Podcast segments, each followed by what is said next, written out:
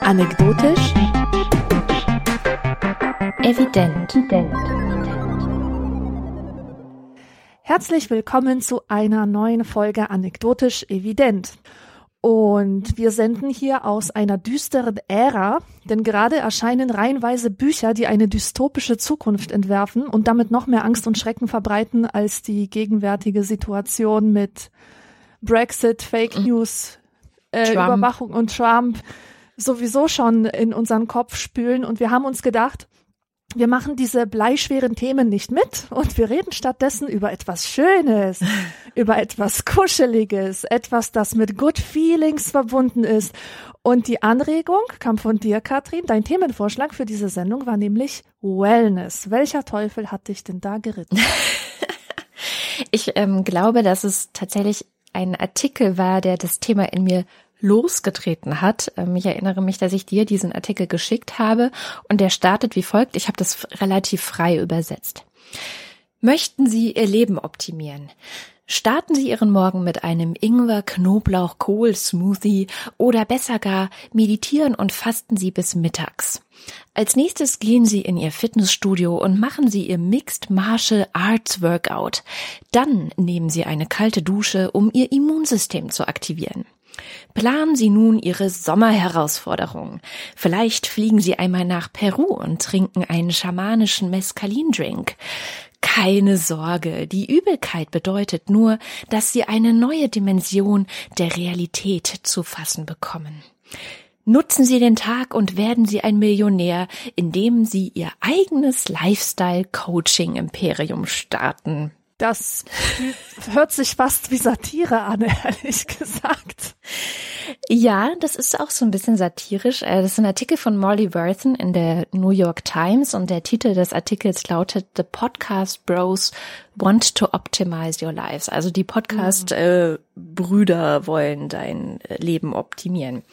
Und in diesem Artikel, äh, letztes Jahr im August, glaube ich, erschien, also das Thema liegt mir auch schon eine Weile auf der Seele, ging es um sogenannte Spiritual Entrepreneurs, also Leute, die sich selbstständig machen, die Firmen gründen und dann auch, und deswegen hat es mich interessiert, Podcasts produzieren, die sich vor allem damit befassen, so eine, ja, so eine Lücke zu füllen, die, könnte man sagen, traditionelle Religionen hinterlassen haben. Also die Leute gehen nicht mehr in die mhm. Kirche, ähm, die ganzen Rituale, die früher durch das Christentum äh, in unser Leben gebracht wurden, sind jetzt nicht mehr so da. Also was machst du mit deinem Leben? Du schaffst dir neue äh, Rituale. Und mich hat das einfach interessiert, weil ich natürlich seit jetzt bald zwei Jahren so ein eigenes Podcast-Imperium habe und äh, mich mit Trends auch immer wieder beschäftige. Also was ist eigentlich gerade in, in Sachen Podcasts? Was findet man in den iTunes-Charts ganz vorne? Was äh, scheint ganz, ganz viele Leute gerade umzutreiben? Und wir haben ja in den letzten ja, ich würde sagen, zwei bis vier Jahren große, große Veränderungen auf dem Podcastmarkt erlebt. Also früher waren ja sehr viele so Podcasts wie dieser, ne? Zwei kluge Menschen unterhalten sich über Themen und, und tauschen sich aus. Und jetzt hast du ganz viele so, mh, hm, ich habe damals zum Beispiel dann, also als ich diesen Artikel auch gelesen hatte und mich damit beschäftigt habe, sowas gehört wie Happy Holy Confident. Mhm. Ähm, ein Podcast von einer Frau, die selber auch äh, so, ein, so eine Art Coach, so eine Lifestyle-Ratgeberin ist, die in jeder Sendung irgendein Thema aufgreift, wie man den Stress loswerden kann, wie man sein wahres Selbst finden kann ähm, und sehr, sehr spirituell auch. Die redet einen die ganze Zeit mit Du an was mich wahnsinnig gemacht hat. Ich wollte irgendwas kaputt machen, als ich diesen Podcast gehört habe. So, ja. Hallo, du bist äh, wieder da und also so eine ganz heute zeige ich dir, wie du mit Achtsamkeitsübungen. Ja, ich kenne das. Ich mache mich wahnsinnig gerne darüber lustig. Oh, äh, ja, äh, ich kenne das aus dem Yoga. Also kommen wir vielleicht später auch noch drauf. Ich mache hin und wieder Yoga und da ist das auch so. Es hat mich auch am Anfang total irritiert, als ich das erste Mal äh, Yoga gemacht habe, weil ich echt so, hä? Wie redet der denn? so, naja, ist halt so eine Masche. Und ähm, ich habe das gehört, also das ist dann so, ein, so eine, quasi die deutsche Version von diesen Podcast Bros, äh, zu denen ich gleich nochmal komme. Und war wirklich irritiert, war auch ähm, ein bisschen ratlos, weil, wie gesagt, ich war auf der Suche nach Trends, weil ich dachte, vielleicht kann man ja so einen Trend auch irgendwie mitmachen und dann landet man auch ganz vorne in den Podcast-Charts. Stellt sich raus, nein, ich werde äh, diesen Trend nicht mitmachen, weil das einfach ganz, ganz viel auf diesem Wellness-Zug reitet, der mich seitdem irre viel beschäftigt hat. Und genau deswegen habe ich das Thema vorgeschlagen, weil das einfach was ist, was omnipräsent auf einmal in meinem Leben war. Es war vorher schon da, weil viele Leute im Freundes- und Bekanntenkreis ganz viel in diese Richtung gemacht haben, äh, ihr Essen optimieren, äh, irgendwelche Workouts äh, anfangen und gucken, ob sie ihren Körper noch verbessern können. Dann diese ganze spirituelle Schiene, schamanische Rituale, äh, irgendwelche psychedelischen Sitzungen, um dem eigenen Geist näher zu kommen und so weiter und so fort. Also es ist einfach sehr, sehr omnipräsent gewesen. Und dieser Text in der New York Times von Molly Worthen hat es so auf den Punkt gebracht, was eigentlich mein inneres Problem damit schon sehr, sehr lange ist, nämlich es ist eine Gelddruckmaschine. So. Es gibt in den USA ein, ein Netzwerk, sie sagt, es sind ungefähr zwei Dutzend Leute da drin, so Leute wie Tim Ferriss, ich weiß nicht, vielleicht hast du von dem schon mal gehört, der hat das die Vier-Stunden-Woche-Buch geschrieben, äh, mm. wo er sozusagen äh, anderen Leuten erklärt, wie man nur vier Stunden in der Woche arbeiten muss und trotzdem Millionär ist. So, äh, ich glaube, er selber hat reiche Eltern oder eine reiche Frau oder irgendwas. Ich finde es immer dann so ein bisschen fishy, wenn solche Leute anderen dann erklären, wie sie nur vier Stunden in der Woche arbeiten müssen und trotzdem total reich sind. Egal, äh, dann Leute, die so Sachen gründen wie School of Greatness. Wow. uh, ja, wo man auch denkt, okay, die, die ja eben auch Podcasts machen oder die irgendwelche, diese zum Beispiel, was ich vorhin äh, vorlas, der Knoblauch, Ingwer, Kohl Smoothie, das ist auch echt. Also das kommt tatsächlich auch von einem dieser Podcast Bros, äh, die das dann vorstellen, warum das jetzt besonders gesund ist. So. Und diese Leute, also Tim Ferriss zum Beispiel verkaufte so 4,5 Millionen Exemplare seiner Bücher bisher. Dann dieser Joe Rogans, der Ingwer Knoblauch Kohl Smoothie Typ, hat im Monat 30 Millionen Downloads. Also es ist wirklich eine Gelddruckmaschine und es kommt mir so vor, als sei es tatsächlich die neue Religion. Jetzt natürlich aus den USA. Also mich hat das beim Lesen des Artikels sehr vieles an dieses, ähm, ich weiß nicht, ob du das kennst, Kurt Andersons Fantasyland. Das ist ein Buch, was zurückgeht in die Geschichte der USA, die Leute, die da angekommen sind, die Leute, die da alles neu aufgebaut haben und so. Und der zeigt, dass eigentlich seit Beginn der USA das magische Denken eine riesige Rolle gespielt hat, dabei diesen ganzen Kontinent zu besiedeln, äh, die demokratischen Strukturen auch zu schaffen, die religiösen Strukturen zu schaffen. Also magisches Denken, so jeder kann jederzeit alles werden. Er muss nur wollen und er muss nur kreativ sein und über sich selbst hinauswachsen. Mhm. So, das ist eigentlich immer schon ein bisschen da. Das zeigt eben dieser Kurt Anderson. Ähm, es gibt eine sehr schöne Folge vom The Atlantic Podcast, wo sie ihn auch interviewen. Da erfährt man eigentlich alles, was man zu diesem Thema wissen muss. Die können wir gerne in den Show Notes verlinken. Das ist, glaube ich, so die eine Seite. Und die andere Seite ist dieses Silicon Valley, was äh, ja auch ja so ein bisschen diese, diese Ideologie der ständigen Verbesserung und äh, verknüpft mit den Möglichkeiten, sich auch selber beim Verbessern immer zu monitoren, äh, zum Beispiel mit den Smartphone und irgendwelchen Apps, die äh, Sachen messen und gucken, wie viele Schritte du läufst und so weiter.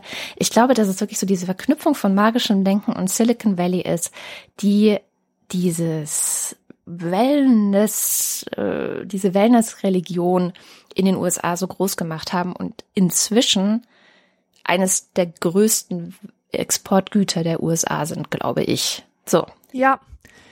Dieses Thema ist sowas von allgegenwärtig, dass ich es als Thema überhaupt nicht auf dem Schirm hatte. Muss ich dir ganz ehrlich gestehen. Als du gesagt hast, lass uns über Wellness sprechen, da habe ich gedacht, hä? Wellness, dieses 90er Jahre Konzept. Wie kommt ihr denn auf Wellness? Das ist ja voll das Retro-Thema. Ja, aber okay, ne, lese ich mich halt ein, was da so Anfang der 90er los war. Weil Wellness trat in mein Leben, als ich mit meiner Familie aus Polen nach Deutschland kam. Und plötzlich da diese Möglichkeit war, in der Kultur äh, solche Sachen zu machen wie in die Sauna gehen, mhm. ins Erlebnisbad gehen, vielleicht sich auch mal massieren lassen für sehr viel Geld. Und die Leute fuhren immer auf die Wellness Farm. Aber was waren das für Leute? Das waren Leute, die nicht wir waren, weil wir haben nämlich nicht zu den Siegern gehört. Und ich hatte, also als Kind hat man ja immer so ein ganz feines Gespür für soziale Imperative und, und Zwänge und Erwartungen. Und man spürt auch, ähm, in, in welcher Weise man dem nicht nachkommt und äh, wie sehr man halt nicht dazugehört. Und bei mir war das sehr stark ausgeprägt. Und ich habe diese Wellness Anfang der 90er Jahre als etwas wahrgenommen, was man unbedingt praktizieren muss, um dazuzugehören, um ein vollwertiges Gesellschaftsmitglied zu werden. Und ähm, ich hatte schon immer mit großen Selbstwertproblemen zu kämpfen. Und ich habe tatsächlich diesen Glauben gehabt, dass wenn ich mich nur genug um mich kümmere, mich verwöhne, mir irgendwelche Kneippbäder kaufen, die dann als Sprudeltablette im Wasser aufgehen, dass mir das hilft, ein wertvollerer Mensch zu werden, ein vollwertiger Mensch zu werden, ein Mensch, der in dieser Gesellschaft bestehen kann. Und ich war auch wahnsinnig sauer auf meine Eltern, dass die sich sozusagen diesem Imperativ verweigern und dass die damit überhaupt nichts anfangen können, dass die nicht wissen, wie man sich entspannt, dass sie nicht wissen, dass man das zu tun hat, verdammt nochmal, weil das ein Zeichen davon ist, dass man angekommen ist, dass man eben zu den Siegern gehört und nicht zu den Verlierern. Und das hat mich immer wahnsinnig frustriert. Und dann Mitte der 90er ungefähr, da war das viel verbreiteter. Da erschienen plötzlich Bücher über Ayurveda äh, oder wie das heißt, Ayurveda, wie, wie heißt denn das? Ich habe keine Ahnung. Auf jeden Fall diese ganzen fernöstlichen Weisheiten in Buchform verpackt, auch so mhm. nett und und äh, für ein paar Euro zu haben, irgendwelche Bücher über positives Denken. Und in unserer migrantischen Community schlug das ein wie eine Bombe. Auch in Osteuropa kamen diese Bücher auf und die wurden gelesen wie sonst was. Und die Leute haben sich das gekauft, die haben diese Bücher gelesen, die haben das praktiziert, dieses sich selbst imaginieren als ein anderer, ein neuer Mensch werden, einfach nur dran glauben, dass man es schafft. Und ich habe mit eigenen Augen gesehen, dass es funktioniert hat. Nicht mhm. nur bei meiner Familie, bei allen anderen Familien. Dieses, dieses magische Denken, dieser Glaube an dieses, ähm, na, wie heißt das, Law of Attraction, dass du dass du die Dinge anziehst, die du dir wünschst, das hat speziell in unserer Situation, die wir ja wirklich von Null angefangen haben, für uns hat das sehr gut funktioniert. Ohne dass ich jetzt hier sagen möchte, dass ich daran glaube, dass dieses Prinzip an und für sich funktioniert. In unserer speziellen Situation hat es einfach funktioniert. Und was ich dann auch noch entdeckt habe, ist, ähm, ich habe irgendwann so, einen so einen großen Stapel von, von Briefen gefunden, die wir zwischen Polen und Deutschland hin und her geschickt haben, weil es bei meinen Verwandten kein Telefon gab. Und diese Briefe dokumentieren einfach, dass sehr viel Wellness-Gedanken übermittelt wurden aus dem Westen in den Osten von unserer Seite.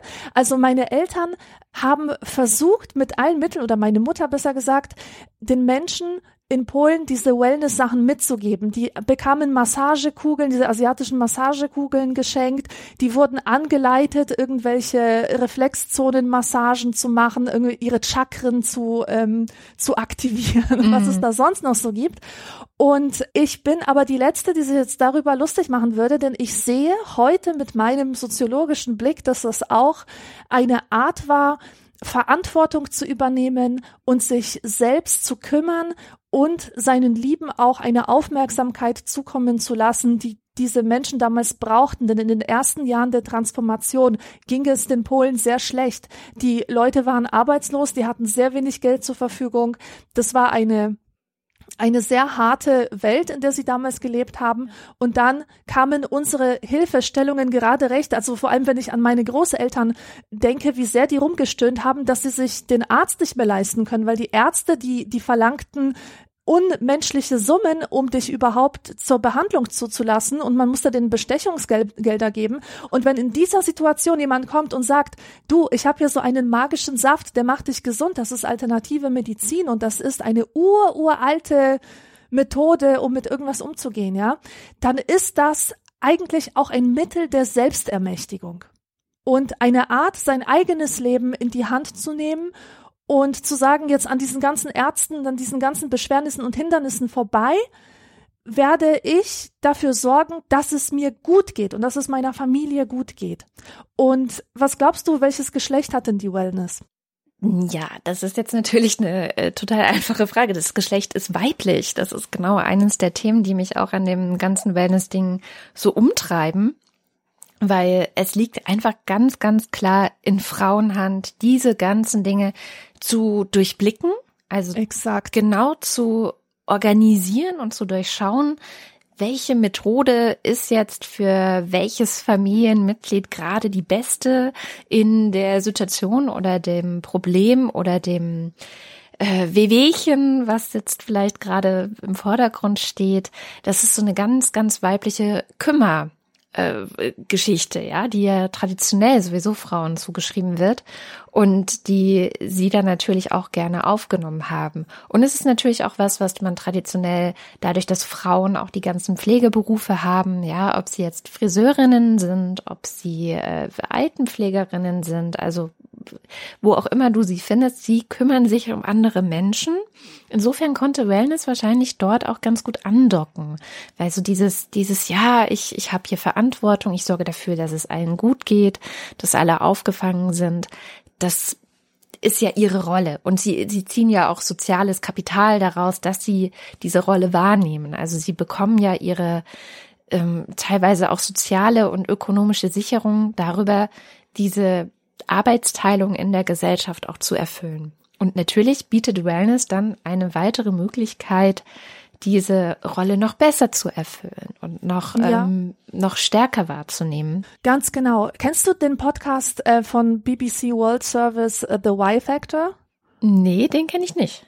Okay, weil da war nämlich auch mal das Thema Wellness und zwar speziell Why do women turn to Wellness? Also warum sind es ausgerechnet Frauen, die so stark davon angesprochen werden? Und da hat auch so eine Wellness-Expertin gesagt, genau das, was du gerade ausgeführt hast. Sie drückt es sogar noch so aus, es ist in unserer DNA, mhm. ja, dass wir uns kümmern. Wir waren immer die Heilerinnen. Wir waren immer diejenigen, die einen Blick drauf haben, dass es unserer Familie gut geht, dass es den Kindern gut geht, dass es den Großeltern gut ja. geht.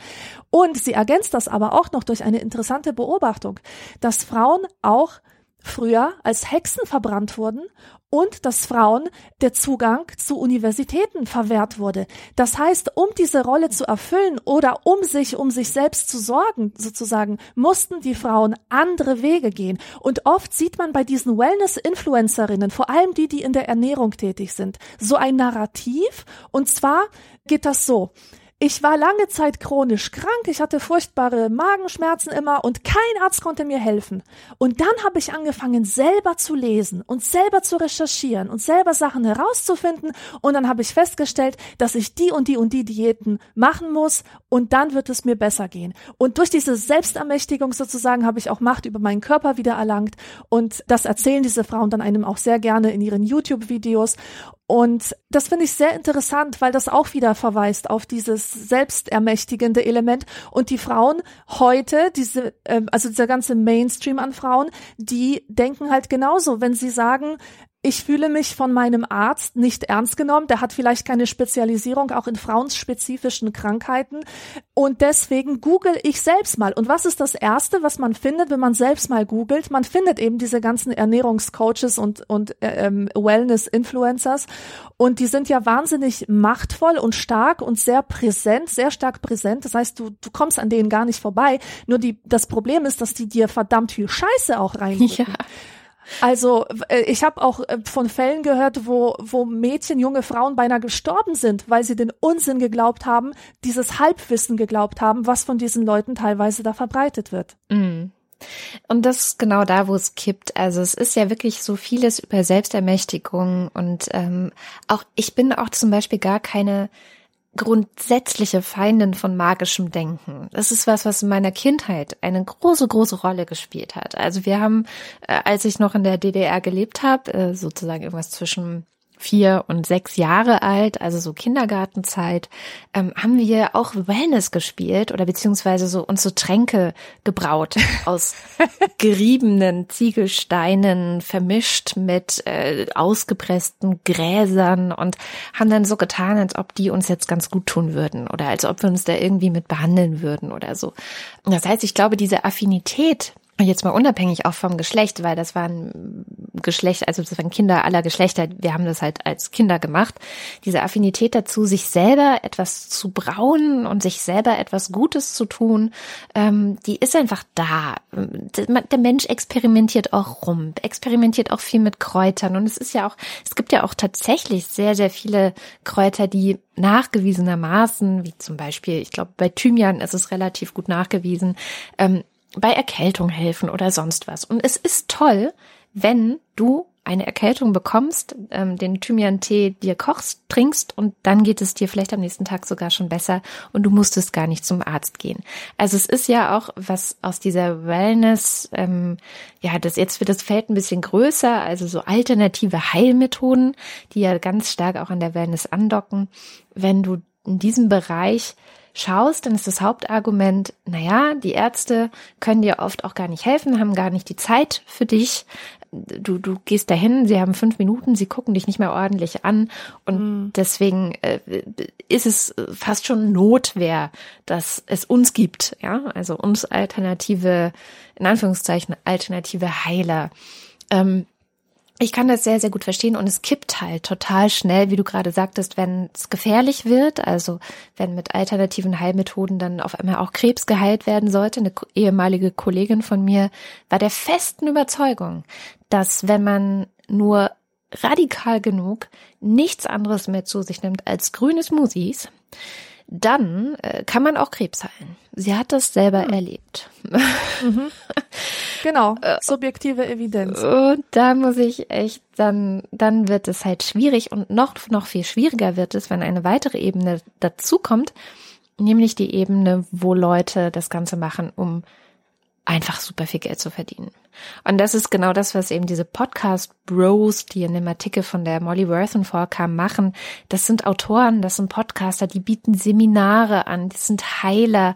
Und es ist gar nicht selten, dass du in Deutschland zwischen 500 und 1000 Euro für irgendwie ein Wochenende bezahlen mhm. musst, wo äh, schamanisch Rituale durchgeführt werden oder du eine Reinigung hast oder äh, eine Herzöffnung oder wie das alles heißt.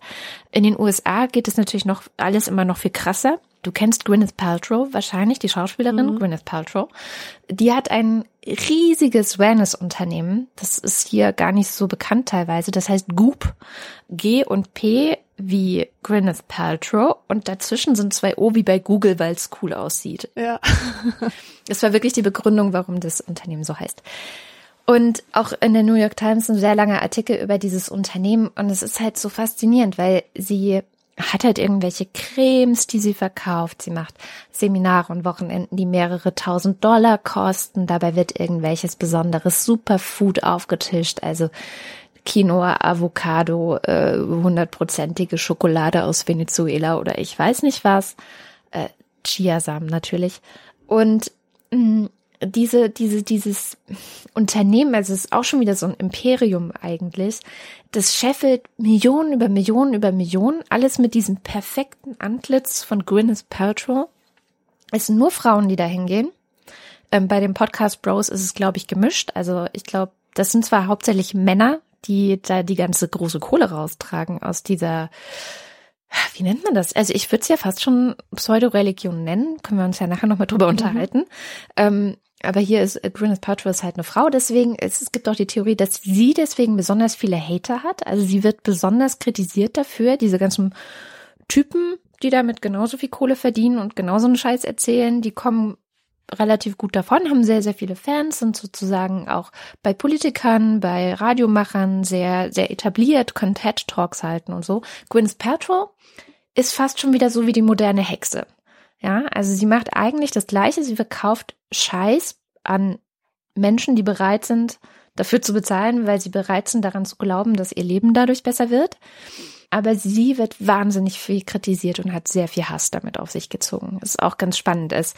Und trotzdem diese ganze Geldmaschinerie, also sozusagen, wir nutzen die Ideologie des marktradikalen Kapitalismus für unsere neue Wellness-Religion, das ist das, was mich echt auch teilweise sehr auf die Palme bringt. Auch im Kleinen. Also auch wenn ich im Kleinen merke, Moment, äh, bei Freunden oder so, da hat dir doch gerade jemand für hunderte von Euro Scheiß angedreht, von dem du nicht mehr weißt, ob es wirklich funktioniert. Aber du glaubst ja. dran. Genau, und ein ähnlicher Fall, der sehr stark auch mit der, mit der ganzen Wellness-Szene verwoben ist, ist Coaching. Coaching hat mittlerweile die traditionelle Psychotherapie ersetzt in dem Sinne, dass Psychotherapeuten sich zu Coaches umbranden, weil sie damit lukrativer sind und mehr Leute ansprechen können. Und warum? Weil der moderne Mensch es einfach nicht mehr erträgt, nicht Herr seiner selbst zu sein. Also die Beziehung zwischen Coach und, und dem, der diese Dienstleistung in Anspruch nimmt, ist ja eine egalitäre, ja. Das ist ja nicht so, dass jemand sozusagen die Autorität hat, die er sich durch Bildung erworben hat, dir jetzt zu erzählen, was in deinem Leben falsch läuft oder, oder dir vielleicht zu helfen, bestimmte Dinge mit, mit wissenschaftlichen Konzepten zu entknoten, sondern die Rolle des Coaches ist einer eines Lebensberaters, der dir grundsätzlich wohlgesonnen ist und der dir hilft, mit den richtigen Fragen dein wahres, authentisches Selbst freizulegen. Mhm. So. Und das das ist eigentlich auch was total krasses. Ich habe dazu ein Zitat. Ich habe das schon mal gebracht in meiner in trockenen Büchern Folge über Bedeutungslosigkeit, aber mhm. ich finde das Zitat einfach so großartig, dass ich es nochmal vorlesen möchte von Carlo Strenger. Der Gedanke, dass es ein voll entwickeltes wahres Selbst gibt, das in unserem Innern verschüttet ist, ist eine machtvolle kulturelle Fantasie. Fast jeder von uns hat gelegentlich das Gefühl, dass das Leben, das wir führen, nicht alles sein kann. Die meisten von uns fühlen sich von Zeit zu Zeit wie ein Schmetterling in seinem Kokon und glauben fest daran, dass der Tag kommen wird, an dem unser kraftvolles, unbegrenztes Schmetterling selbst den Kokon durchbrechen und sein grenzenloses Potenzial verwirklichen wird. Die Pop-Spiritualität bezieht ihre Anziehungskraft aus dieser Fantasie. Es ist schwierig, nicht der Verführungskraft der Idee zu erliegen, dass wir in Wirklichkeit sehr viel wertvoller, begabter und potenziell erfolgreicher sind als in unserem tatsächlichen Leben. So, und genau auf diesen Zug springen die Coaches an, die übrigens überhaupt keine Ausbildung brauchen. Es gibt unter Coaches äh, PhD-Leute, also so Leute mit Doktortitel, aber auch jeder mit einem mittleren Abschluss kann das machen. Also mhm. es gibt dafür überhaupt keine Kriterien.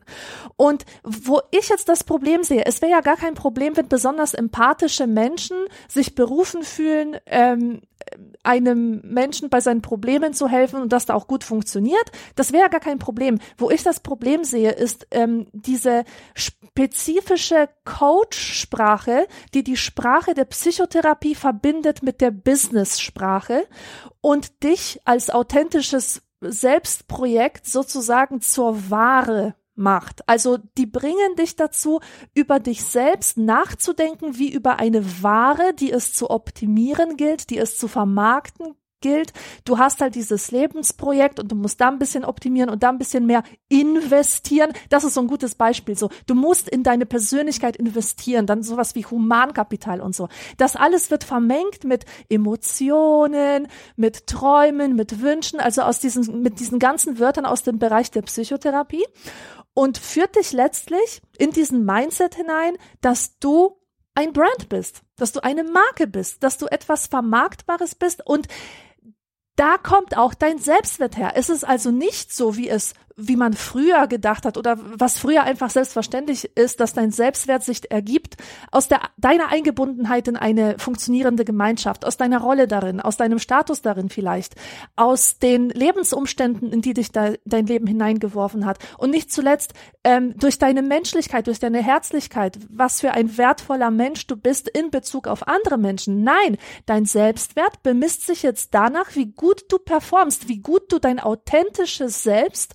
zur Entfaltung bringst. Und damit lastet alle Verantwortung für dein Schicksal wieder bei dir. Und das ist diese, dieser Gedanke der Mero, äh, Merotokratie, dass jeder seines Glückes Schmied ist und mit dem Coach zusammen arbeitest du daran. Und das ist ein, eine sehr, sehr schädliche Ideologie. Denn wenn du es nicht schaffst, dein wahres Selbst zur Entfaltung zu bringen, wer bist du denn dann noch? Selbst Wie viel bist du dann noch wert? Selbst schuld, ganz genau. Wir haben ja beide, glaube ich, unabhängig voneinander, also voneinander, ohne es abgesprochen zu haben, das gleiche Buch gelesen von Karl Cederström und André Spicer, das Wellness. Genau, das habe ich auch gelesen, ja. Äh, sehr, sehr empfehlenswert für alle, die sich vielleicht auch ein bisschen detoxen wollen von diesem ganzen Wellness-Scheiß. Ähm, und da habe ich zu dem Coaching-Ding ein Zitat mir rausgesucht, das ich mir vorlesen will. Es geht genau auch da um, wie eben dieses ganze Selbstoptimierung und die Idee, äh, du bist ja schon ganz toll, du musst es nur noch entdecken und herauslassen, mhm. ähm, wie die da umgesetzt wird. Ich lese vor. Gefühle des Unbehagens brachten eine von Martha Becks Klientinnen dazu, an einem fünftägigen Trip nach Afrika teilzunehmen. Kosten 10.000 Dollar.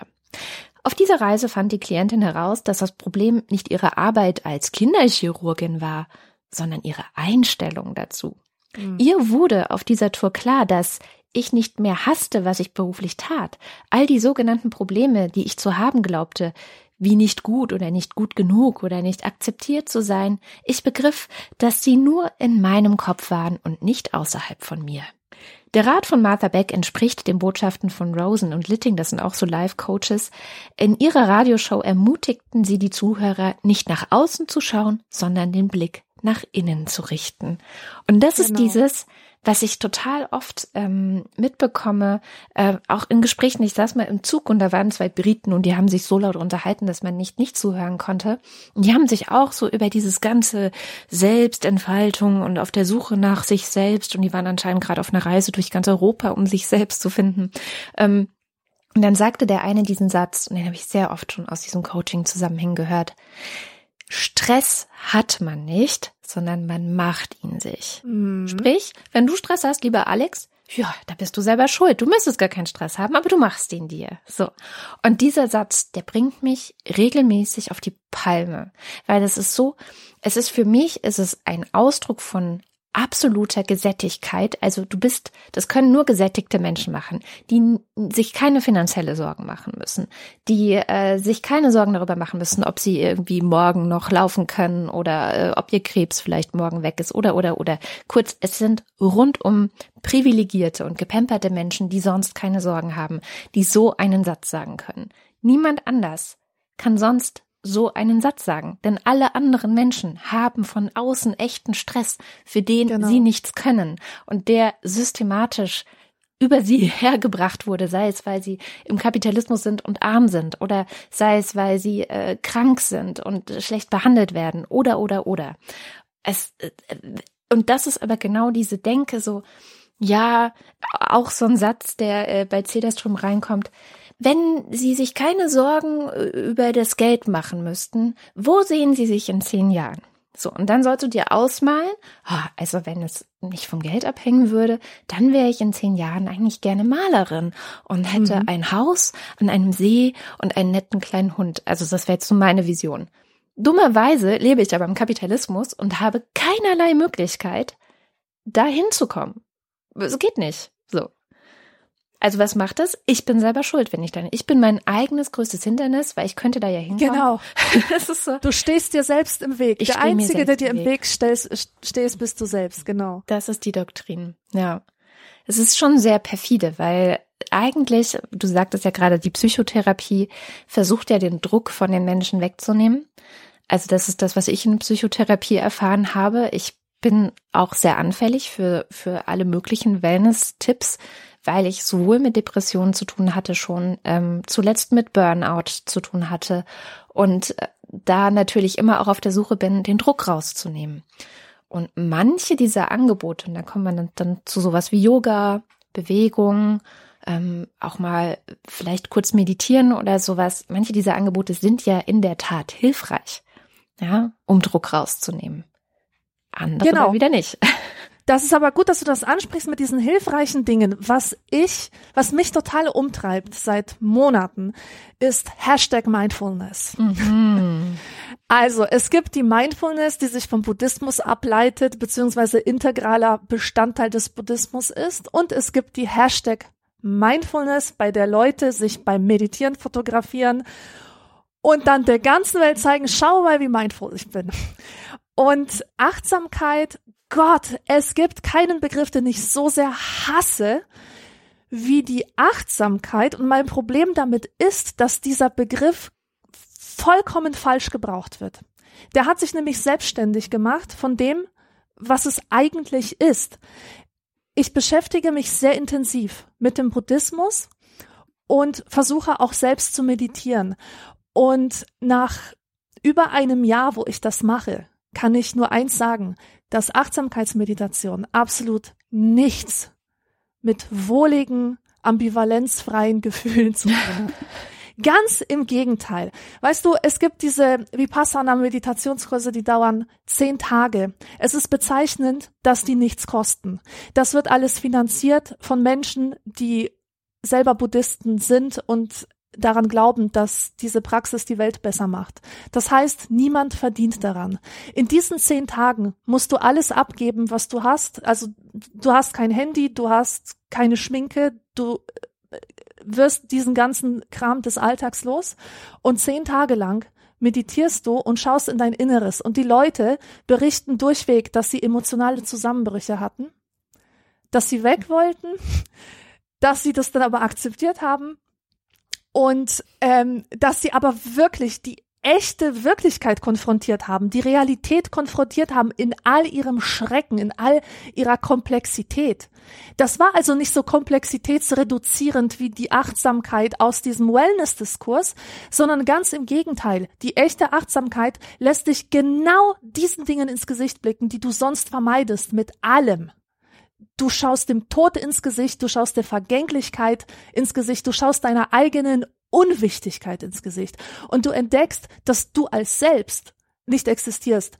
Und das unterscheidet sich halt fundamental von dieser Mindfulness, die eigentlich genau das ausschlachtet, dass du wahnsinnig eitel bist, dass du dir unglaublich viel auf dich selbst einbildest, dass du an ein Projekt des Selbst glaubst. Und es geht da keineswegs um Erkenntnis und Ethik, was es im Buddhismus ist. Da, da ist, steckt wirklich ein ganzes System dahinter, eine ganze Lebenspraxis, sondern es ist sozusagen herausgenommen aus diesem komplexen Zusammenhang und degradiert zu so ein bisschen atmen. Was ich so geil finde, ich mache gerne so Workouts, mhm. ja, so verschiedene Yoga, Pilates Workouts und so und ich mache das schon seit über zehn Jahren und am Anfang waren diese Videos, äh, die ich mir da angeschaut habe, dazu immer so ähm, ja auf die Bewegung konzentriert einfach. Es ging einfach nur um bestimmte Bewegungen. Ja. Und seit ungefähr fünf Jahren bauen diese Frauen, denen ich ja tatsächlich schon viele Jahre folge, immer mehr so fernöstliche Gebetsposen in ihre Workouts ein und auch so Mudras, weißt du, diese, diese Fingerbewegungen, ähm, Handbewegungen, die man so aus dem Bauchtanz kennt, aber auch aus der aus der Meditation. Wo man den, und, den Daumen und den Mittelfinger so zusammenbringen muss zum Beispiel. Ja, ja. ja, genau. Und diese Bewegungen, die sind komplett sinnlos in diesen Workouts. Trotzdem machen die das und dann sagen sie solche Sprüche wie spüre, wie dein Körper und deine Seele zusammenhängen. Ja, leck mich doch am Arsch. Weißt du, das ist so bescheuert. Ähm, ich weiß nicht, was die damit bezwecken wollen. Das, also das hat überhaupt keine Wirkung. Die machen das aber, das ist so meine These, sie machen das, damit Frauen das Gefühl haben, dass sie dem gesellschaftlichen Druck, auch spirituell sich zu betätigen, entsprechen. Die haben halt keine Zeit, deswegen zwei in einem. Kombinieren wir das Workout mit ein paar bisschen Gebetsposen, bisschen spirituellem Firlefanz und das erleichtert einfach dir das Gewissen, weil es gibt tatsächlich diesen, diesen, diesen gesellschaftlichen Imperativ, an sich zu arbeiten und zwar ganzheitlich. Nicht nur am Körper zu arbeiten, sondern auch an der Seele zu arbeiten. Denn wenn du an deiner, an deinem Körper und an deiner Seele arbeitest, nur dann bist du ein vollwertiges Mitglied der Gesellschaft und wenn du es nicht tust, dann bist du halt auch amoralisch. Das ist ja das genau. Perfide, ja? Ja, das ist genau das Perfide auch, was in dem Buch von Kai Cederström und äh, André Spicer im Vordergrund steht, was sie ganz am Anfang auch analysieren, dass sie sagen, naja, das, das Problem an Wellness und ähm, warum es eigentlich ein Wellness-Syndrom, so nennen sie es ja, gibt, ähm, ist, dass es daraus eine Auto, äh, also eine moralische Aufforderung geworden ist. Es ist kein Angebot mehr, das du nutzen kannst, wenn du möchtest, sondern es heißt, kümmere dich um dich oder ich kann dich nicht respektieren. Ähm, ja, genau. Das äußert sich darin, dass man immer mehr ungefragt Tipps von Leuten bekommt, ähm, obwohl man jetzt gar nicht danach gesucht hat oder darum gebeten hat, Hilfe zu bekommen. Mhm. Ähm, das, das ideologische Element daran wird eigentlich genau dann sichtbar, wenn Menschen es nämlich nicht schaffen, sich um Geist und Körper genau so zu kümmern. Äh, sie nennen es die Dicken, die Schlaffen, die Verzweifelten. Ja, also wenn du depressiv bist, dann, dann stimmt ja irgendwas mit dir nicht. Dann hast du nicht genug in dein Wellness-Potenzial investiert. Oder wenn du zu dick bist, dann kümmerst du dich offensichtlich nicht genug in deinen Körper und dann kann ich dich leider auch nicht respektieren. Das ist ein Faktor, der, der mich auch an dieser ganzen Wellness-Geschichte total wütend macht, also tatsächlich wütend macht. Wenn man zum Beispiel in solche Orte wie Spas oder so geht, ja, ähm, und sich mal umschaut, wie viele dicke Menschen dann da tatsächlich rumlaufen, wie viele dicke Menschen da rumlaufen dürfen, ähm, nicht, nicht etwa, weil sie sonst rausgeschmissen werden, sondern weil sie einfach blöd angeguckt werden, als hätten sie ihr Leben nicht im Griff, weil sie dick sind. Es hatte eigentlich keiner das besser äh, auf den Punkt gebracht als Jess Baker. Jess Baker ist eine äh, selber fette Frau, ähm, die sehr viel zum Thema Feminismus, aber eben auch zum Thema Körper in unserer kapitalistischen Gesellschaft macht. Und sie sagt, Wellness culture is our new diet plan and it's very exclusive. You have to have money, time and power. Das heißt, es ist einfach total exkludierend. Es schließt Leute aus, die zum Beispiel fett sind, aber auch natürlich Leute, die gar nicht die Zeit und das Geld dafür haben, ja, jetzt einen Tag im Spa zum Beispiel zu verbringen oder ein Wochenende äh, irgendwo auf der Wellnessfarm oder sowas. Und das, das, das ganze Ding, also so dieses, diese Vermischung von Körperobsession, also immer dünner zu sein, nach außen zu tragen, wie gut äh, es dem Geist geht, dann diese Essensobsessionen, die da auch eine Rolle spielen. Instagram ist voll mit Clean Eating, mit ähm, was gibt's noch für Food-Trends, Superfood und so weiter und so fort. Und aber eben auch immer an dem Geist zu arbeiten, also diese Geistesobsession, immer spirituell dabei zu sein. Dieses ganze zusammengemannte mit Vermarktbarkeit und Ökonomie, das ist eigentlich das, was es so schlimm macht und was, was so viele Leute einerseits ausschließt und die, die aber gerade das Geld und ähm, die Privilegien dafür haben, auch ausnimmt. Also das ist, ähm, die, die, die Geldbeute werden aufgehalten und das macht mich so wahnsinnig wütend auch daran. Ich merke das auch an mir. Ich bin sehr gut darin, irgendwelche Diskurse zu verinnerlichen, so dass sie aktiviert werden in bestimmten Situationen und ich merke, oh, da ist Gesellschaft im Gange. Ja. Also Beispiel, Beispiel. Ähm, ich beuge mich nicht dem Zucker ist böse Diktat. Ja. Habe ich einfach keinen Bock drauf. Ich trinke meinen Tee grundsätzlich mit Zucker. Ich mag den halt ungezuckert nicht. So. Es ist aber gesellschaftlich fast schon inakzeptabel geworden, mit Zucker zu Zucker ein lockeres Verhältnis mhm. zu haben. Und ich war letztens in so einem Thai-Restaurant essen, habe mir einen Jasmin-Tee bestellt und es wurde kein Zucker mitgeliefert. Also habe ich gesagt, Entschuldigung, könnte ich vielleicht Zucker haben? Hat die Frau mich ganz komisch angeguckt und hat gesagt, ja, okay, kommt gleich. So, und jetzt unabhängig davon, ob sie mich verurteilt hat in dem Moment oder nicht, ich habe mich selbst verurteilt. Ich habe gespürt, dass ich böse bin. Ich habe den, die, das gleiche kleine Schuldgefühl gehabt wie früher, als ich eine rauchen gegangen bin. Ja. Unter Nichtrauchern. Ich wusste, ich tue hier irgendwie was Schlechtes. Und genauso geht es mir, wenn ich eine Lesung vor Kindern habe und denen so Süßigkeitenverpackungen zeige, einfach um ihnen davon zu erzählen, wie ich damals als Kind diese westlichen Süßigkeiten vergöttert habe. Dann raschel ich halt mit diesen Tüten, zeige ihnen die Tüten und gleichzeitig fühle ich, wie, wie mich die Lehrerin, die auch da sitzt, irgendwie dafür verurteilt, dass ich hier nicht der Ideologie des gesunden Pausenbrots entspreche. heißt, es ist wirklich, jedes Mal spüre ich das ganz deutlich, dass sich da irgendwas tut. Und in diesem Buch, das wir beide gelesen ja. haben, also da fand ich, ich ein absolut erschreckendes Beispiel mit Rauchern zum Beispiel. Also, also ich, ich, also musst du, musst du mir gleich erzählen, was du noch im Kopf hast. Also genau. Äh, das, das Buch ist sowieso unglaublich. Also super. Rauchen, ich bin kein Freund des Rauchens und ich verachte das Rauchen mittlerweile nach, nach äh, sieben Jahren oder, oder sogar acht, neun Jahren Nichtraucher sein.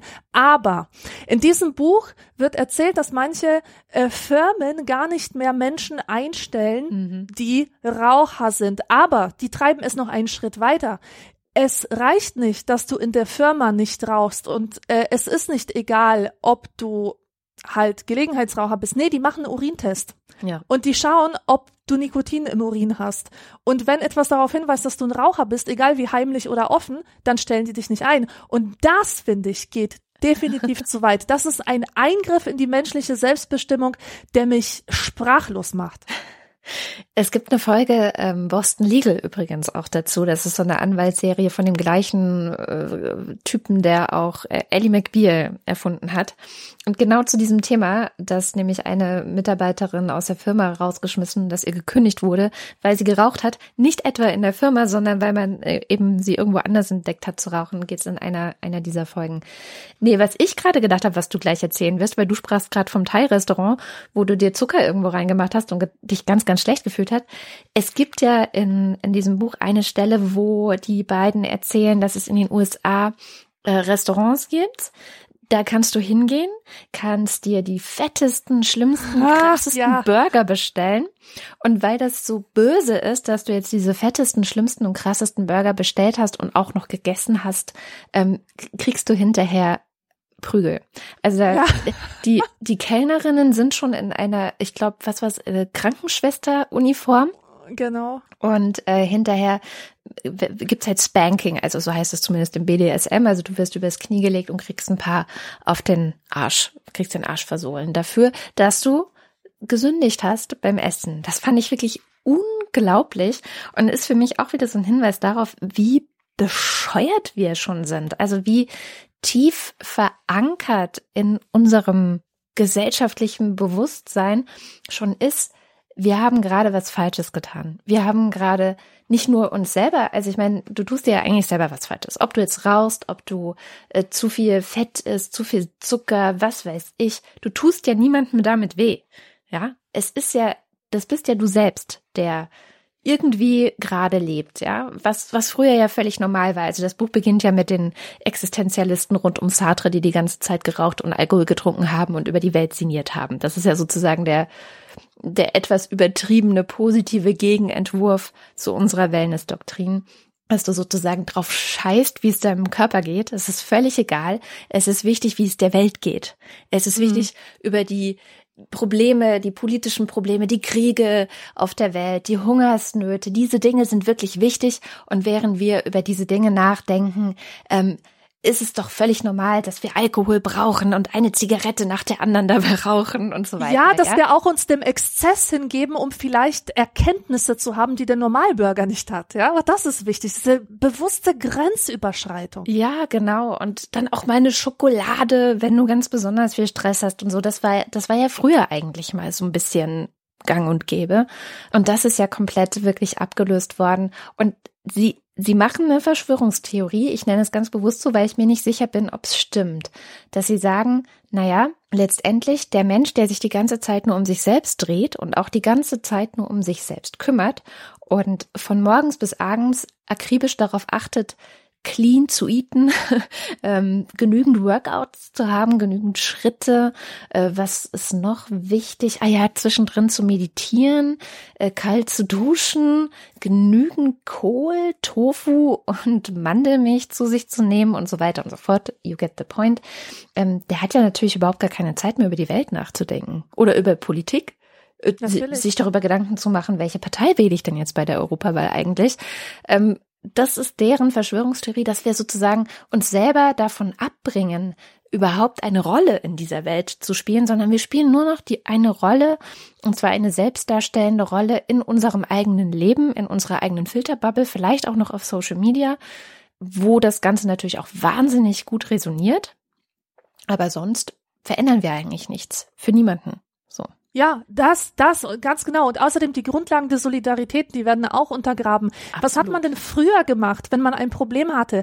Man hat sich mit den Menschen in seinem Umfeld zusammengetan. Man ist vielleicht zu seiner Mutter gegangen, hat sie gefragt, du Mama, du hast doch mehr Lebenserfahrung als ich. Was hältst du denn von dem und dem, ja? Oder man hat sich mit Freunden zusammengesetzt. Man hat gemeinsam überlegt. Man hat geschaut, welches Wissen ist denn bei denen vorhanden? Wie können die mir helfen? Wie kann mein Leben mir helfen? Diese Leute konnten dir helfen, weil sie, die, ihr habt ja alle ein gemeinsames gemeinsamen Lebensraum geteilt sozusagen. Und jetzt liegt die Verantwortung wieder beim Individuum. Du arbeitest immer nur an dir selbst und ähm, du fragst die anderen auch gar nicht mehr nach Rat. Du löst deine Probleme nicht, indem du mit deiner Freundin einen wunderbaren Abend verbringst und ihr drei bis vier Stunden irgendwo sitzt und plaudert und euch austauscht, sondern du zahlst Einladungspreis, äh, Test, Testerpreis von 150 Euro dafür, dass du eine Session, Skype-Session mit deinem neuen Coach hast. Ja, also ja. und äh, dabei geht total dieses Miteinander verloren. Es geht das Miteinander verloren und das geht aber auch so ein bisschen ähm, verlo es, am Ende geht die Selbstkompetenz dann nämlich doch verloren. Also sie tun ja alle so, von der Homöopathie bis zum Coaching, als ging es darum, dein Innerstes zu wecken, das ist ja alles da, so die Selbstheilungskräfte und das Potenzial zu entfalten, was wirklich drin ist. Mm, und trotzdem sourst du es ja permanent out. Ja. Du ja. hast die ganze Zeit das Bedürfnis, hier, ich fühle mich gerade ein bisschen unwohl oder äh, mir geht's gerade nicht gut oder ich habe gerade negative Gedanken und sofort überlegst du, welches Kügelchen könnte dagegen helfen, wen, welchen Coach könnte ich anrufen oder welchen Tipp könnte ich mir von meiner Heilpraktikerin holen anstatt mal vielleicht einen Tag äh, depressiv vor Netflix zu hängen, wie ja. normale Leute. Ja, genau.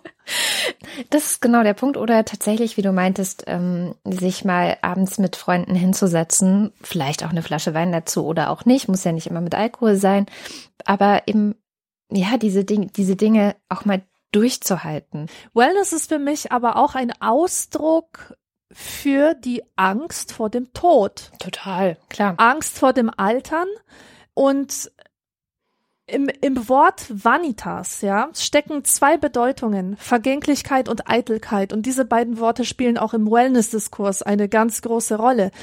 Und wir haben halt alle diese Sehnsucht nach dem Jungbrunnen, deswegen spricht es besonders Frauen so ab 40 oder ab 50 so wahnsinnig an, wenn irgendeine Creme mit Anti-Aging-Versprechen lockt, ja, oder irgendein ähm, irgendeine Verjüngungskur dir verspricht, dass du fünf Jahre jünger ausschaust oder so.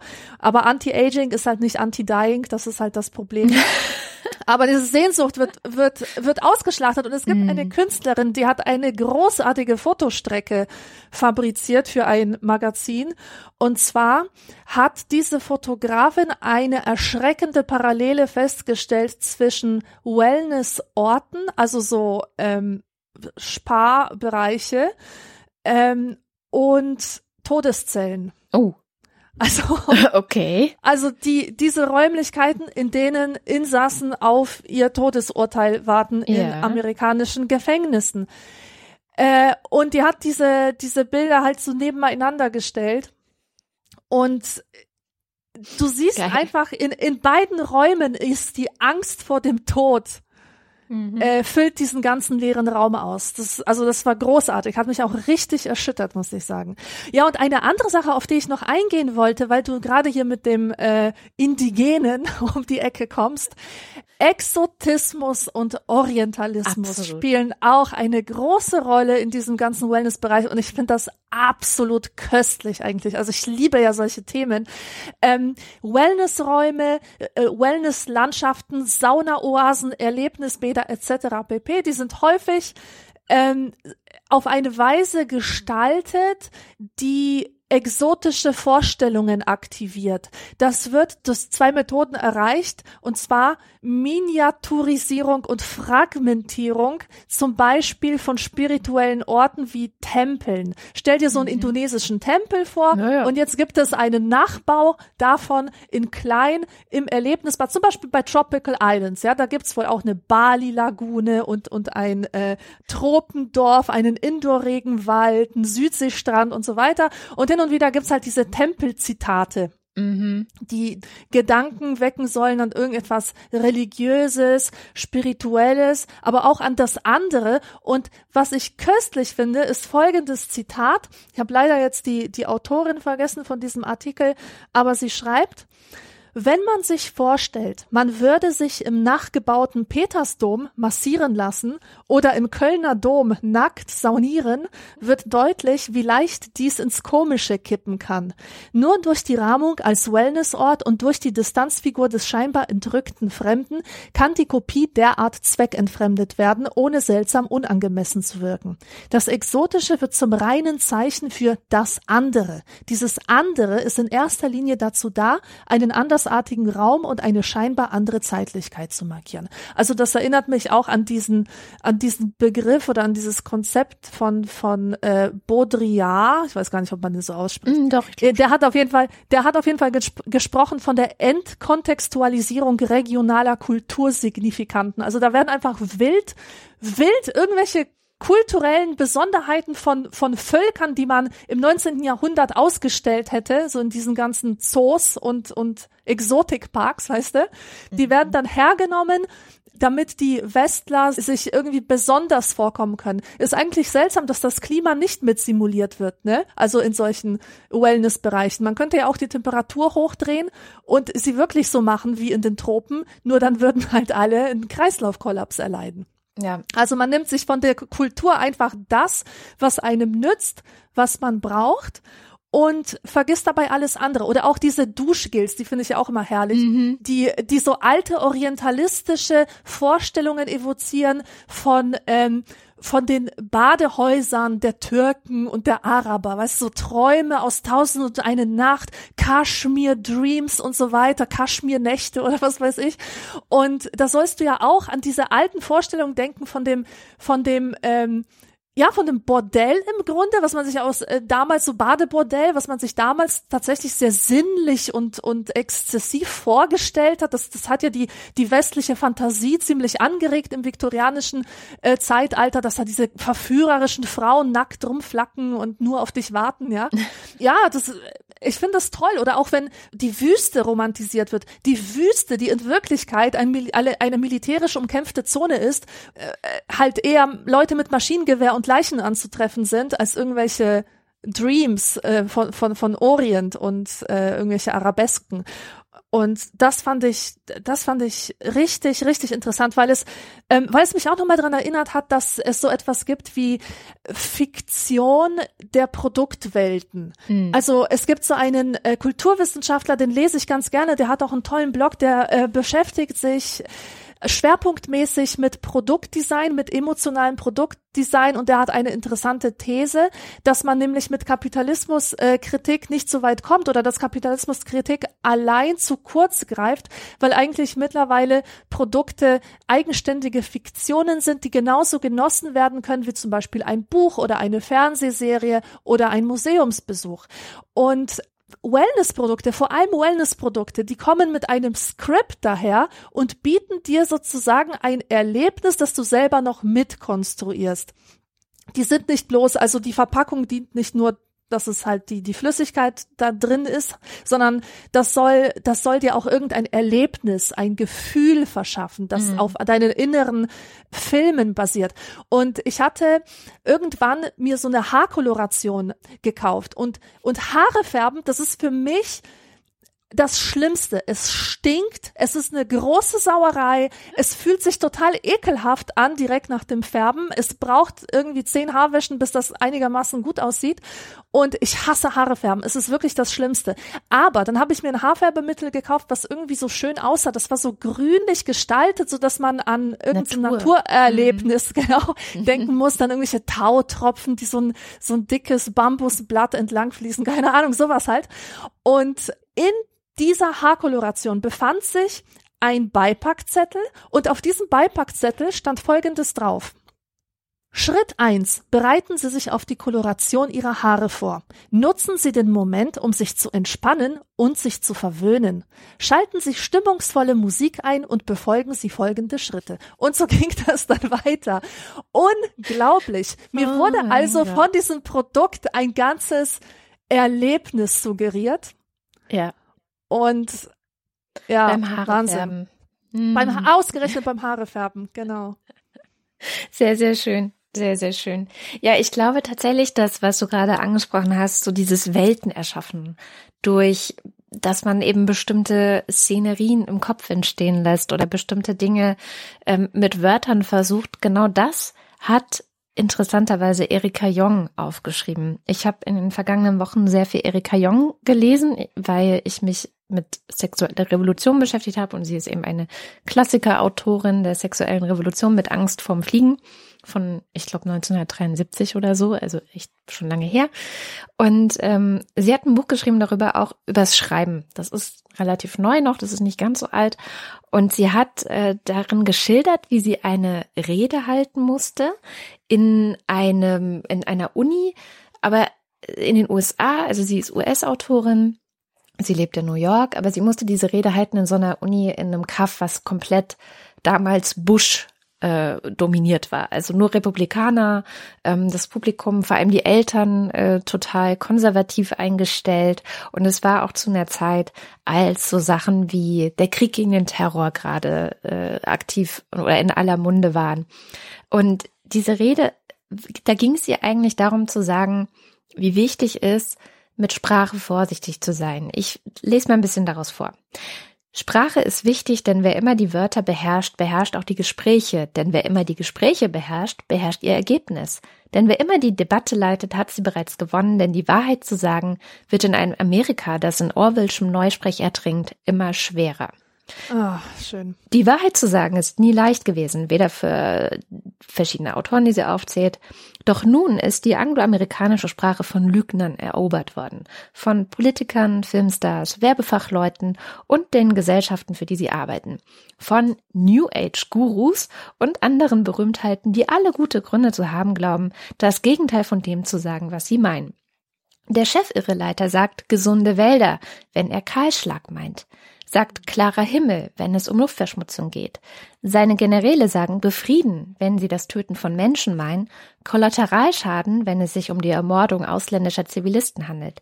Sie sagen friendly fire, wenn sie den Beschuss der eigenen Soldaten durch ihre Kameraden meinen. Und es ist nicht unsere Regierung, die uns absichtlich, nicht nur unsere Regierung, die uns absichtlich belügt. Filmstars behaupten, verliebt zu sein, obwohl es ihnen nur um PR geht, wie zum Beispiel Tom Cruise und Katie Holmes. Die meisten Zuschauer halten ihre Liebe für lieblos, aber da sie in Oprahs Sendung zur Schau gestellt haben, muss es ja wahr sein. Die New Age Gurus, und jetzt kommt, sind vielleicht die schlimmsten Wortkorrumpierer von allen. Brauchen wir wirklich Wellness, wenn wir Gesundheit haben? Brauchen wir Heiler statt Ärzte? Brauchen wir ganzheitlich, wenn wir etwas Ganzes haben? Ist ganzheitlich cooler als ganz?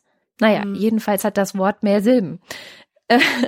Einfache Sprache kann die tiefsinnigsten Ideen vermitteln, wie Jonathan Swift es uns gelehrt hat. Wellness ist nicht besser als Gesundheit. Es klingt nur schicker. Vor nicht allzu langer Zeit las ich auf einer Wellness-Webseite, dass Schokolade gut fürs Herz ist, aber nicht, wenn sie mit Fett und Zucker vermengt ist. Hm. Das allerdings hat Mars nicht davon abgehalten, den positiven Effekt ihrer Schokolade auf die Herzgesundheit anzupreisen. Herzgesundheit ist übrigens wieder ein Begriff, der nach mehr klingt, als er beinhaltet. Ähm, und dann geht's noch so ein bisschen weiter und am Schluss sagt sie, im Vietnamkrieg hieß es, dass die Menschen in Leichensäcken zurückkehrten. Dieses Wort wurde politisiert, sodass das Militär heute von Transferschläuchen spricht, mit denen man sie vom Schlachtfeld zum Friedhof transferiert, nehme ich an. Das geschieht wohl, nachdem der Patient sein Wellnesspotenzial nicht mehr ausschöpfen kann. Das heißt, nachdem er gestorben ist. So viel Erika Jong zu dem ganzen Wortungetümen. Und ich finde, in der Wellness wenn man sich mal hinsetzt und einfach nur mal so eine Seite, also ich habe vorhin mal noch so eine, weil ich dachte, okay, ich erzähle ja jetzt sehr viel auch über so komische Rituale und so. Ich habe nur schamanisches Wochenende mal bei Google eingegeben und mich durch solche Seiten gewühlt und da findet man nur solche Wortgetüme, solche komischen Schöpfungen wie Herzgesundheit oder äh, Lichtmessung oder irgendwelche, also wirklich Fantasiewörter, die aber sofort Assoziationen im Kopf machen, wo man denkt, oh ja, und dann, dann werde ich rein sein. Und wie du vorhin sagtest, wie der Kokon, der dann dazu da ist, dass ich als Schmetterling wiedergeboren werde. Mhm. Also dieses, diese Sprache auch, ähm, Heugi und ich, wir haben auch mal, da hatten wir abends ein bisschen viel getrunken und haben auch von der Seminarseite so eine Heilerin, die glaube ich irgendeine, was war das? Irgendeine Ausreibung oder sagt man Einreibung oder sagt man nur Reibung? Keine Ahnung. Also man nimmt irgendwelche komischen Stoffe und dann reibt man damit irgendwas ein. Ich kenne mich damit nicht aus. Und wir haben nur Versatzstücke aus dem Seminartext genommen und er hat es getwittert und dann haben die Leute irgendwann gefragt, ob eigentlich alles okay bei ihm ist, weil es einfach so absurd ist, also so wirklich so, dass die die die die Mischung aus aus komischen pseudowissenschaftlichen Zusammenhängen. Also da ging es zum Beispiel um die Heliumatome, die von der Sonne ausgespuckt werden und äh, auf einem tausende Kilometer langen Weg zu uns auf die Erde kommen, wo du so denkst, aha, was haben jetzt die Heliumatome mit der Verreibung zu tun, die du hier für hunderte Euro anbietest. Aber es wird halt so viel größer gemacht. Äh, dieses auch, es ist sehr viel Pseudowissenschaft auch in diesem ähm, ja. Wellness-Bereich. Das kommt auch in dem Artikel von der Molly Worthen über die Podcast Bros ganz gut raus, die dann irgendwie so eine Psychologie der Evolution heranziehen und sagen, ja, wir, wir müssen nur unsere eigene Natur beherrschen und dann können wir unser ganzes Potenzial entfalten. Ja, eigentlich könnte man die These aufstellen, dass es sich bei der Wellness um so eine neue Romantikbewegung handelt. Das stellt auch der Wolfgang Ulrich fest, wenn er, nein, indem er Novalis zitiert, diesen diesen romantischen Schriftsteller und Dichter, der über die Romantik oder der die romantische Bewegung der damaligen Zeit so programmatisch beschrieben hat. Die Welt muss romantisiert werden, indem ich dem Gemeinen einen hohen Sinn, dem Gewöhnlichen ein geheimnisvolles Aussehen, dem Bekannten die Würde des Unbekannten, dem Endlichen einen unendlichen Schein gebe. So, das war das romantische Programm und im Grunde macht Wellness genau das Gleiche. Ja, genau, und entspricht damit diesem, diesem totalen Sinnverlust in der Gesellschaft, diesem völligen Verlust von tatsächlich magischer Erfahrung, von Ergriffenheit, von, von spiritueller Erkenntnis, von solchen Dingen. Und weil wir es gerade mit dieser Sprache hatten, ich finde auch, dass äh, es eine gute Metapher für die Wellness gibt und das ist der Weichspüler. Wirklich, weil Stimmt. der Weichspüler als das Produkt, was er ist, was macht, was genau macht der Weichspüler? Der Weichspüler sorgt dafür, dass die Reibefläche verringert wird, dass also die Widerstände verringert werden, zum Beispiel am Handtuch. Das heißt, es gibt keine Reibung mehr, sondern ähm, das Handtuch wird als weich und kuschelweich sogar empfunden. Du spürst es kaum mehr. Es kuschelt sich an deine Haut heran und es ist nichts mehr unangenehm. Und ich glaube, das ist auch der Grund, warum man nicht mehr Gesundheit sagt, sondern Wellness ist, weil mhm. Gesundheit sich nach Arbeit anfühlt, nach Anstrengung, nach Widerstand, mhm. nach ambivalenten Gefühlen. Und wir ertragen das nicht mehr. Deswegen müssen wir wenigstens Wellness sagen. Dann wird es halt leichter, so einen Zustand herzustellen, der frei von Ambivalenzen ist. Mhm. Ja, ich finde auch Wellness statt Gesundheit ist auch, ähm, Gesundheit ist was, das hast du nicht im Griff. Also Gesundheit ist, du kannst gesund sein oder krank sein. Und am Ende, mm, wenn du krank bist, bist du nicht so selbst schuld eigentlich. Also das ist, das kann jedem passieren. Es ist ja auch, die Antje Schrupp hat das mal ganz schön in ähm, einem Vortrag oder in einer Diskussion, ich weiß gar nicht mehr ausgedrückt, da ging es um das Sozialsystem, auch in unserer Gesellschaft. Und sie meinte, eigentlich laufen wir alle die ganze Zeit mit dem Gedanken im Kopf rum, dass uns schon nichts passiert und das merkt man auch unserem Gesundheitssystem an. Also es basiert eigentlich darauf, dass die meisten Menschen glauben, ihnen würde es schon gut gehen, sie würden schon nicht bedürftig werden und äh, dadurch ist eben alles relativ mies ausgestattet, aber keiner lehnt sich dagegen auf. wenn wir alle mit dem Bewusstsein herumlaufen würden, dass wir morgen auch für die nächsten sechs Monate krank sein könnten, weil wer weiß, was passiert, ja, also dass sozusagen die, die Bedürftigkeit um die nächste Ecke lauert und wir können nichts dagegen tun, dann wäre auch unser Gesundheitssystem ein anderes. Oh ja. Da sind wir wieder mitten im Kapitalismus. Das Wellness nämlich genau da anknüpft, diese Idee von, mm, du bist eigentlich selbst, du kannst dich immer gut fühlen. Ja? Alexa Zupancic heißt sie, glaube ich, hat gesagt, ein Mensch, der sich gut fühlt, ist ein guter Mensch, ein Mensch, der sich schlecht fühlt, ist ein schlechter Mensch. Zu diesem ganzen Wellness-Ding. Und ich glaube, das ist genau der Punkt. Also es geht eigentlich darum, du kannst dich immer gut fühlen. Egal was kommt, du hast es in der Hand, du hast die Kontrolle, ganz, ganz wichtig. Und du bist selber verantwortlich und nicht die Gesellschaft ist dafür verantwortlich. Mhm. Ähm, nicht die Sozialgemeinschaft, nicht die Politik, die vielleicht Rahmenbedingungen schaffen könnte, dich auch aufzufangen, wenn es dir nicht gut geht, sondern du selbst. Das ist eigentlich dann wieder, schließt sich der Kreis, so diese ähm, komplette Individualisierung, ähm, die komplette, ja, Verantwortungsübernahme durch das Individuum, durch dich selbst. Du bist, du hast es in der Hand. Ja. ja. Ja, und du entlastest natürlich auch die Krankenkassen, weil du präventiv ja. dafür sorgst, dass sie kein Geld für dich ausgeben müssen. Ja, klar, natürlich. Und das, die Krankenkassen nutzen das ja auch teilweise. Also wenn man sich so moderne Krankenkassen-Webseiten mal anschaut, dann ist da schon auch sehr viel Wellness eingezogen. Ähm, dann, dann natürlich, wie gesagt, es ist immer sehr schwer, das auch auseinanderzuhalten. Als ich selber mal sehr starke Rückenprobleme hatte und in Physiotherapie war, mein Physiotherapeut, der wirklich sehr, sehr gut war, hat auch gesagt, es würde dir gut tun, Yoga zu machen. Und auch meine Psychologin hat gesagt, es würde dir gut tun, Yoga zu machen. Und deswegen habe ich Yoga gemacht, weil es sowohl meine Psychotherapeutin als auch mein Physiotherapeut gesagt haben. Und sie hatten beide recht. Natürlich, es ist gut für meinen Rücken gewesen. Ich war noch nie so gerade wie nach dem Yoga.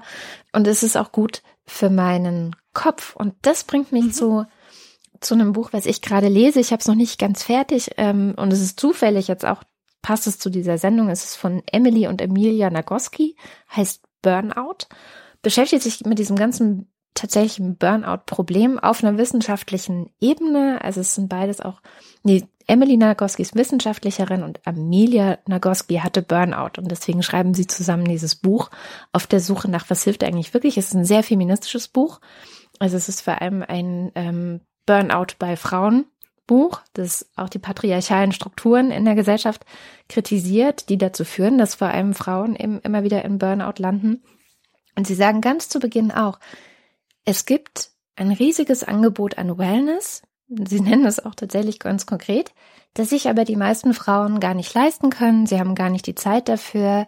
Ähm, und außerdem löst es nicht die echten Probleme, die hinter Burnout stecken. Und die echten Probleme sind, und sie analysieren das, dass man eigentlich sowas, äh, sie nennen es den Stress Cycle, also so ein Kreislauf, der in Gang gesetzt wird, wenn Stressreaktionen entstehen, dass man diesen Kreislauf nicht schließt. Also der Trick, der ganz eigentlich theoretisch ganz einfache Trick, ähm, den, den Stresskreislauf zu schließen, ist sowas wie Bewegung, Nähe mit lieben Menschen, also Küssen, Kuscheln und so weiter, Familie, Freunde, sich sicher fühlen, sich zu Hause fühlen, sich angenommen fühlen. Also eigentlich ganz, ganz, ganz, ganz viele Menschen oder so viele Menschen, wie man eben braucht, um sich zu Hause zu fühlen. Oft reicht ja auch einer oder ein Hund kann auch reichen.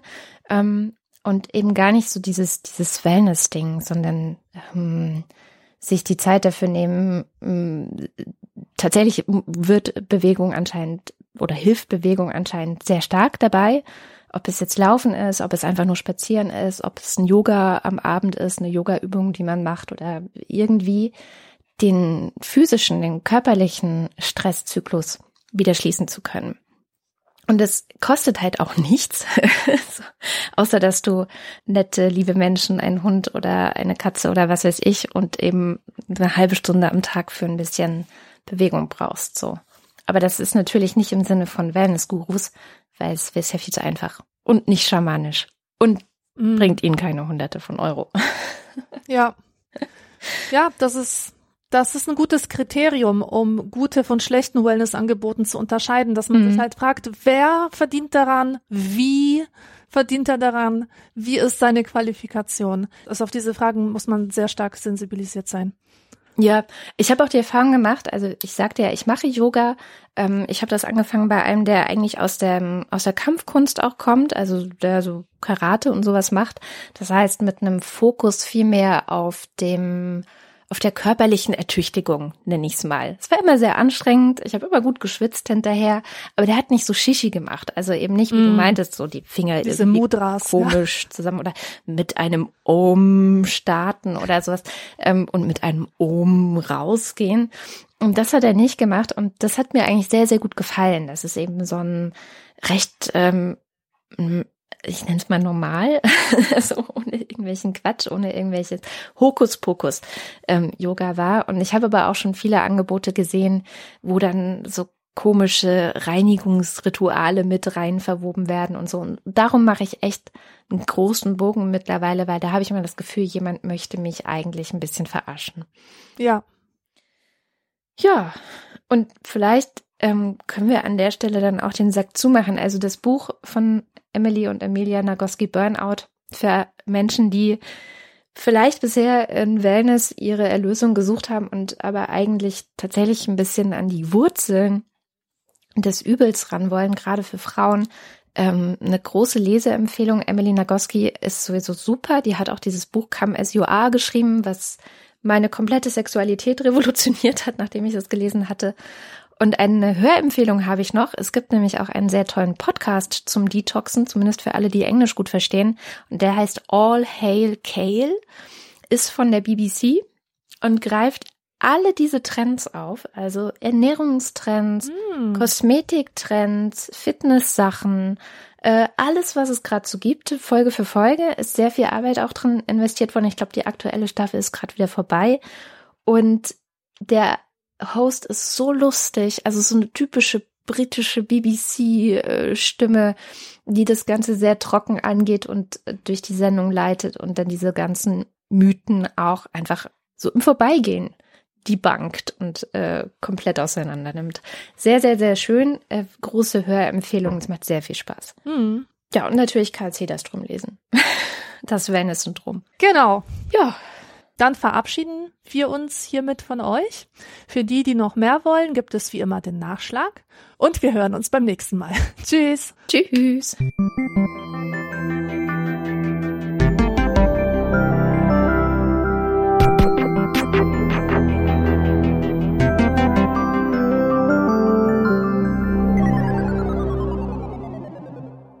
Anekdotisch evident ist eine Produktion von Haus 1. Weitere Infos auf haus1.fm.